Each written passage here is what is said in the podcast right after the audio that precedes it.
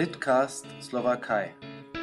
Ein Podcast über slowakische Literatur und Kultur vom Übersetzen und Vermitteln.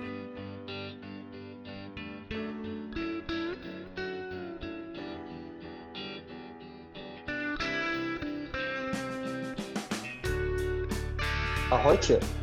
Ich begrüße Sie an den Empfangsgeräten zum Litcast Slowakei. Mein Name ist Mirko Moritz Kretsch. Für die 19. Ausgabe des Podcasts bin ich verabredet mit Axel Helbig, den ich herzlich in Dresden begrüße. Hallo. Hallo. Äh, vorab ein paar Worte zu meinem heutigen Gesprächspartner. Axel Helbig ist Jahrgang 1955 und lebt in Dresden.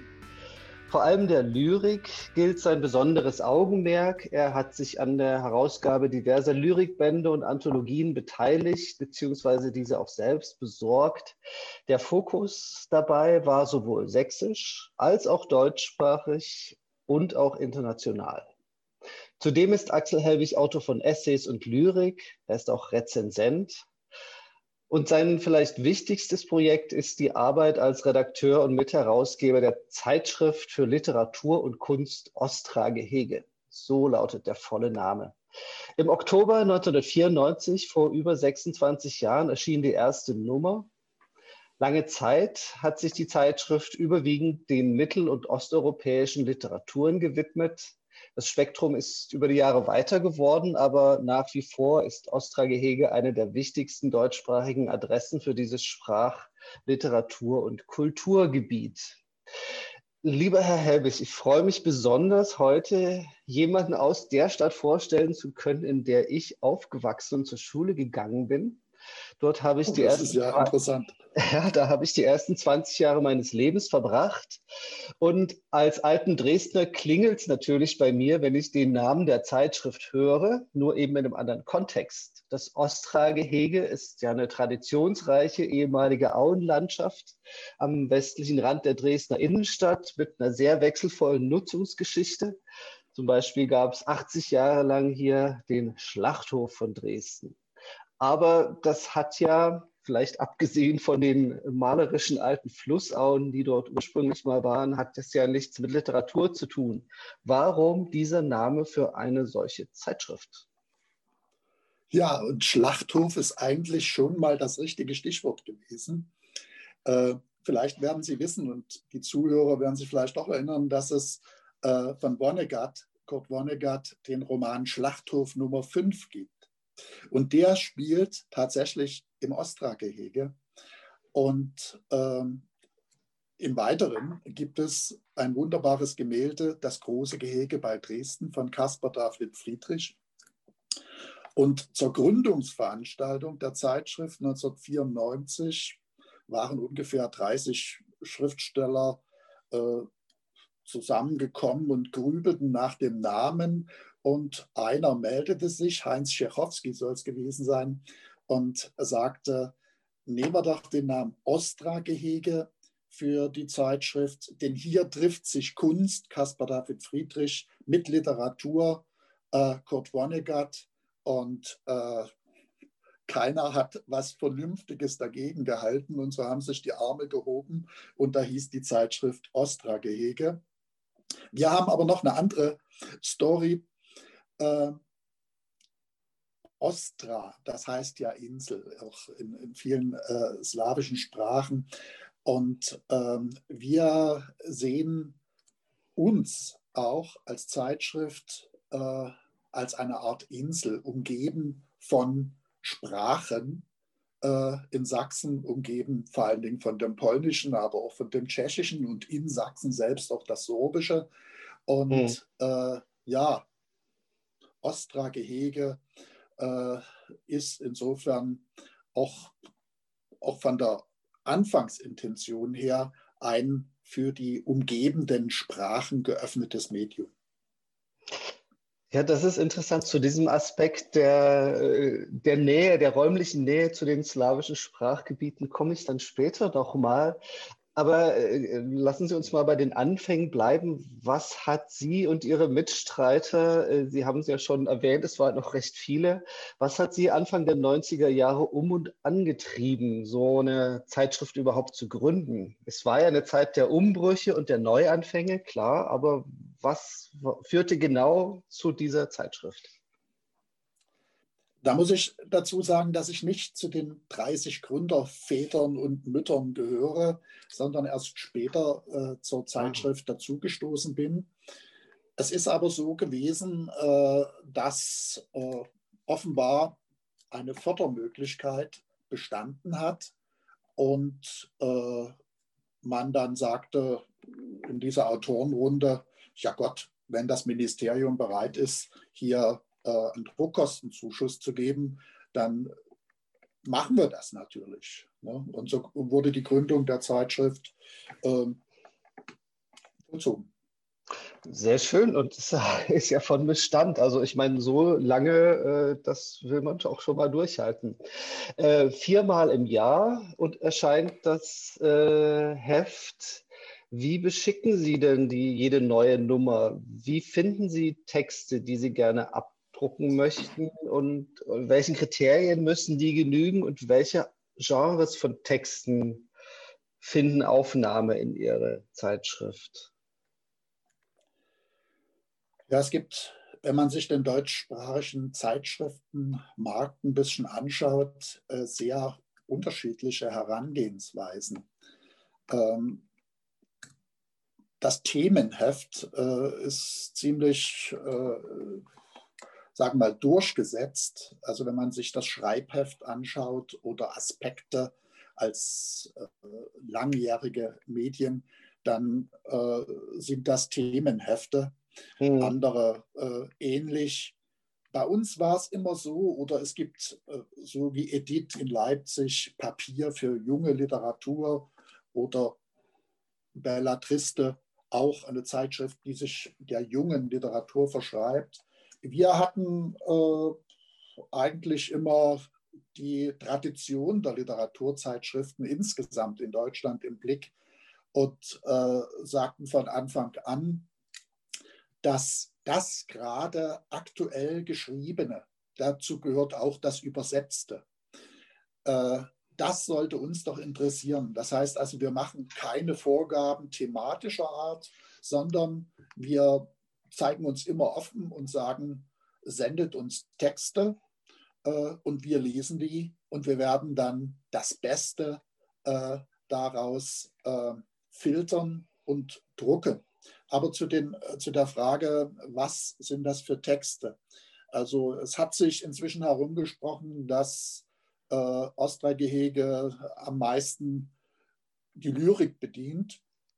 Das hängt einfach auch damit zusammen, dass es offenbar unter den Schreibenden in Deutschland äh, geschätzt 90 Prozent Lyriker gibt und äh, die anderen 10 Prozent sind dann Prosa-Autoren, Essayisten und so weiter. Also wir sind natürlich sehr interessiert auch an guter Prosa. Wir veröffentlichen auch gute Essays. Wir haben einen umfangreichen Rezensionsteil, der, mhm. sagen wir mal, auch schaut, konsequent schaut, was wird übersetzt aus anderen Sprachen äh, und was wird, was machen die sächsischen Verlage, was machen die sächsischen Autoren. Das sind natürlich auch Aspekte der Förderung, die da äh, uns leiten. Wir haben aber auch äh, in der Heftstruktur eine, einige feste Rubriken, die uns äh, über die Jahre jetzt schon begleiten. Das eine ist äh, die Rubrik Lagebesprechung. Das ist ein, äh, ein äh, sag mal, Teil, der sich mit der Lyrik beschäftigt. Äh, ein Konstrukt, das dreiteilig ist. Einerseits ist ein Multiplikator der deutschen Lyrikszene äh, im Spiel, der einen jungen oder seiner Meinung nach äh, der Bekanntheit zuzuführenden Autor vorstellt. Dieser Autor bringt dann Gedichte hinzu und als drittes noch eine sogenannte poetologische Notiz. Das ist also etwas, was wir machen, jetzt schon seit 20 Jahren, würde ich sagen, und was äh, auch eine Novität ist. Inzwischen sind noch zwei Anthologien erschienen, wo diese mhm. Beiträge zusammengefasst worden sind. Andere wichtige Rubrik, das Interview. Das äh, ist ja sehr selten, dass Zeitschriften sich großen Raum lassen, um äh, mit Autoren über deren Arbeit zu sprechen. Und äh, das ist also für uns auch ein ganz wichtiger, wichtiger Aspekt für die Jahre geblieben. Mhm. Ähm, Stichwort Übersetzungen, denn die sind ja auch immer wieder im Ostra-Gehege zu finden. Ähm, und vor allem komme ich jetzt mal wieder auf mein engeres Thema hier zurück, die slowakische mitteleuropäische Literatur. Ähm, 2019 sind ja zwei Hefte mit dem Tschechien-Schwerpunkt erschienen, ein ganzes Heft voll mit äh, Tschechien und eins mit einem Schwerpunkt. Im Umfeld des Auftritts bei der tschechischen, äh, bei der Leipziger Buchmesse als Tschechien der Hauptgast war im März 2019. Ende 2020, also das im aktuellen Heft, gab es einen Schwerpunkt namens Neue Texte aus der Slowakei. Und ich weiß, dass ein zweites Schwerpunktheft für Ende diesen Jahres bereits in Entstehung begriffen ist. Was gab Ihnen den Impuls, sich jetzt oder vielleicht mal wieder der slowakischen Literatur zuzuwenden, den Blick von Tschechien äh, noch ein weiter nach Osten zu lenken?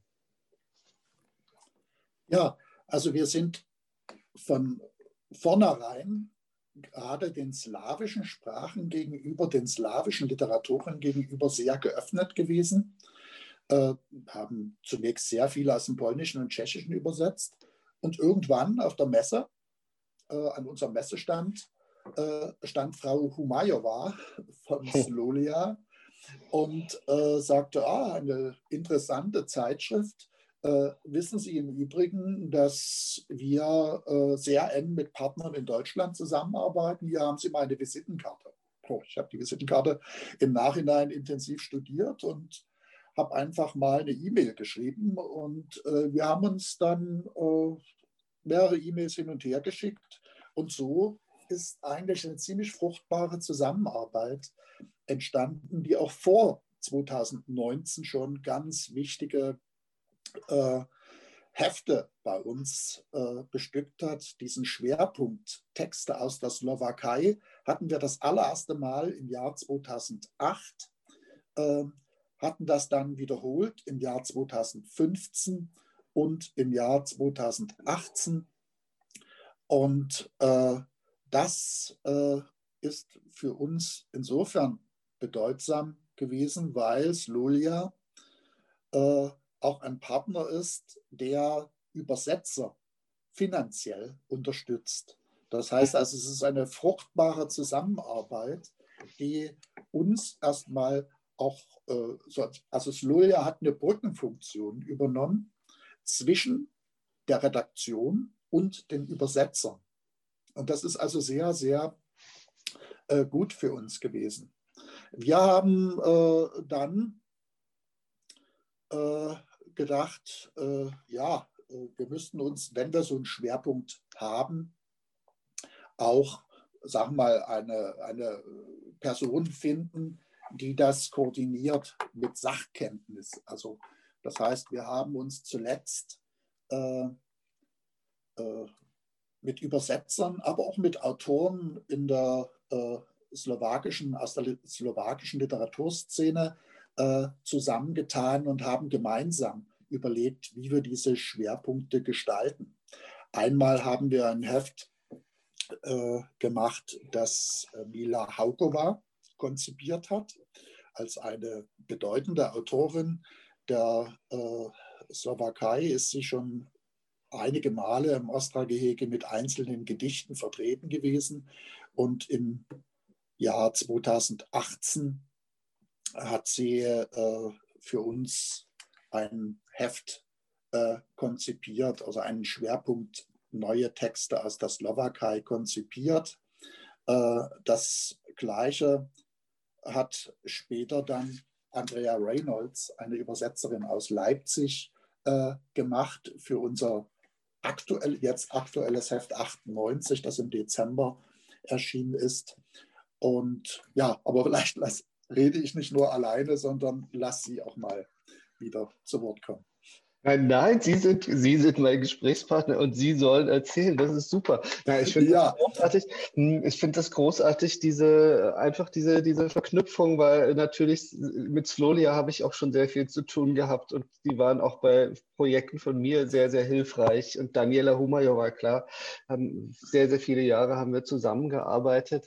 Hm, ich würde gerne, wir kommen langsam aufs Ende zu schon. Ich würde gerne noch äh, mal fragen und wieder auf diesen geografischen Aspekt zurückkommen. Ähm, in der sächsischen Literaturszene, die, die, ist ja umgeben von äh, auf der einen Seite vom Polnischen, äh, vom Tschechischen, das Sorbische spielt ja vielleicht auch eine Rolle. Wie wird dort, können Sie das sagen, die slowakische Literatur wahrgenommen? Wird sie überhaupt wahrgenommen? Gibt es da einen Austausch? Es ist so in Dresden, wie gesagt, da ist Polen und Tschechien sehr nah. Es gibt, hat hier Tage der polnischen Kultur gegeben, es hat Tage der tschechischen Kultur gegeben. Teilweise mhm. gibt es das auch noch. Die Tage der tschechischen Kultur ähm, haben äh, überlebt. Und äh, die slowakische Literatur ist da eher im Hintergrund geblieben. Und äh, deswegen hatten wir uns zunächst eigentlich auch äh, mit polnischer und tschechischer Literatur äh, stärker auseinandergesetzt. Dann kamen aber diese Impulse und äh, vor allen Dingen auch ganz wichtige Gespräche mit den Übersetzern hinzu und auch mit Mila Hauke war, wie gesagt, schon erwähnt. Wir hatten zum Beispiel auf der Leipziger Buchmesse mal ein sehr interessantes Gespräch mit Katarzyna Kutschbelova eine mhm. junge Autorin aus äh, Bratislava, die äh, bei uns auch in einem Schwerpunkt mit Gedichten vertreten war. Und auf der Messe äh, kamen wir überein, dass es doch schön wäre, wenn man mal so einen Blick in die aktuelle Literaturszene der Hauptstadt Bratislava, also in die junge Szene äh, werfen könnte. Und da war sie sofort begeistert. Also sie ist auch eine Multiplikatorin gewesen, mit der wir zusammengearbeitet haben und ja. hat für uns einen Schwerpunkt ähm, junge Literatur aus Bratislava äh, zusammengestellt, den wir gebracht haben. Zuletzt war es Andrea Reynolds, die sagte, ach, in der Slowakei passieren so verrückte Sachen, die gibt es in Deutschland in dem Sinne gar nicht. Und sie hatte uns dann Autoren nahegebracht, wie Daniel Mehling, äh, Alexandra äh, Salmela, Ivan Medesi und äh, Milo Janac und hatte gesagt, das sind die Verrückten, ich sage es, übertreibe es mal ein bisschen, das sind die mhm. Verrückten äh, der slowakischen Literatur, das sind Außenseiter, die ganz besondere Sachen machen. Daniel Mehling äh, der Fake Literature, äh, äh, also Fake Literatur schreibt und ähm, sozusagen die russische Literatur nochmal neu erfindet. Ähm, das ist also, da habe ich dann, da haben wir die Ohren gespitzt und haben gesagt, wow, also das ist ja wirklich ähm, äh, merkwürdig, was diese Leute da machen. Und äh, da sind wir mal ganz offen dafür. Und so haben wir das jetzt im Dezember gemacht. Und äh, ja, die Schwerpunkte werden dann auch immer wieder neu gesetzt. Wunderbar. Und genau der Punkt ist es ja, man muss miteinander reden. Reden hilft. Und genau deswegen haben wir uns ja heute zu unserem Podcast getroffen. Die Zeit ist um. Lieber Herr Helwig, herzlichen Dank, dass Sie sich Zeit genommen haben. Ich wünsche Ihnen alles Gute und hoffentlich ausreichend Muße für gute Bücher und besonders für gute Gedichte. Äh, alles Gute und vielen Dank. Ja, vielen Dank auch meinerseits. Und bei allen an den Empfangsgeräten bedanke ich mich für die Aufmerksamkeit. Bleiben Sie dem Litcast Slowakei gewogen, empfehlen Sie uns weiter. Mein Name ist Mirko Moritz Kretsch. Machen Sie es gut. Ahoi.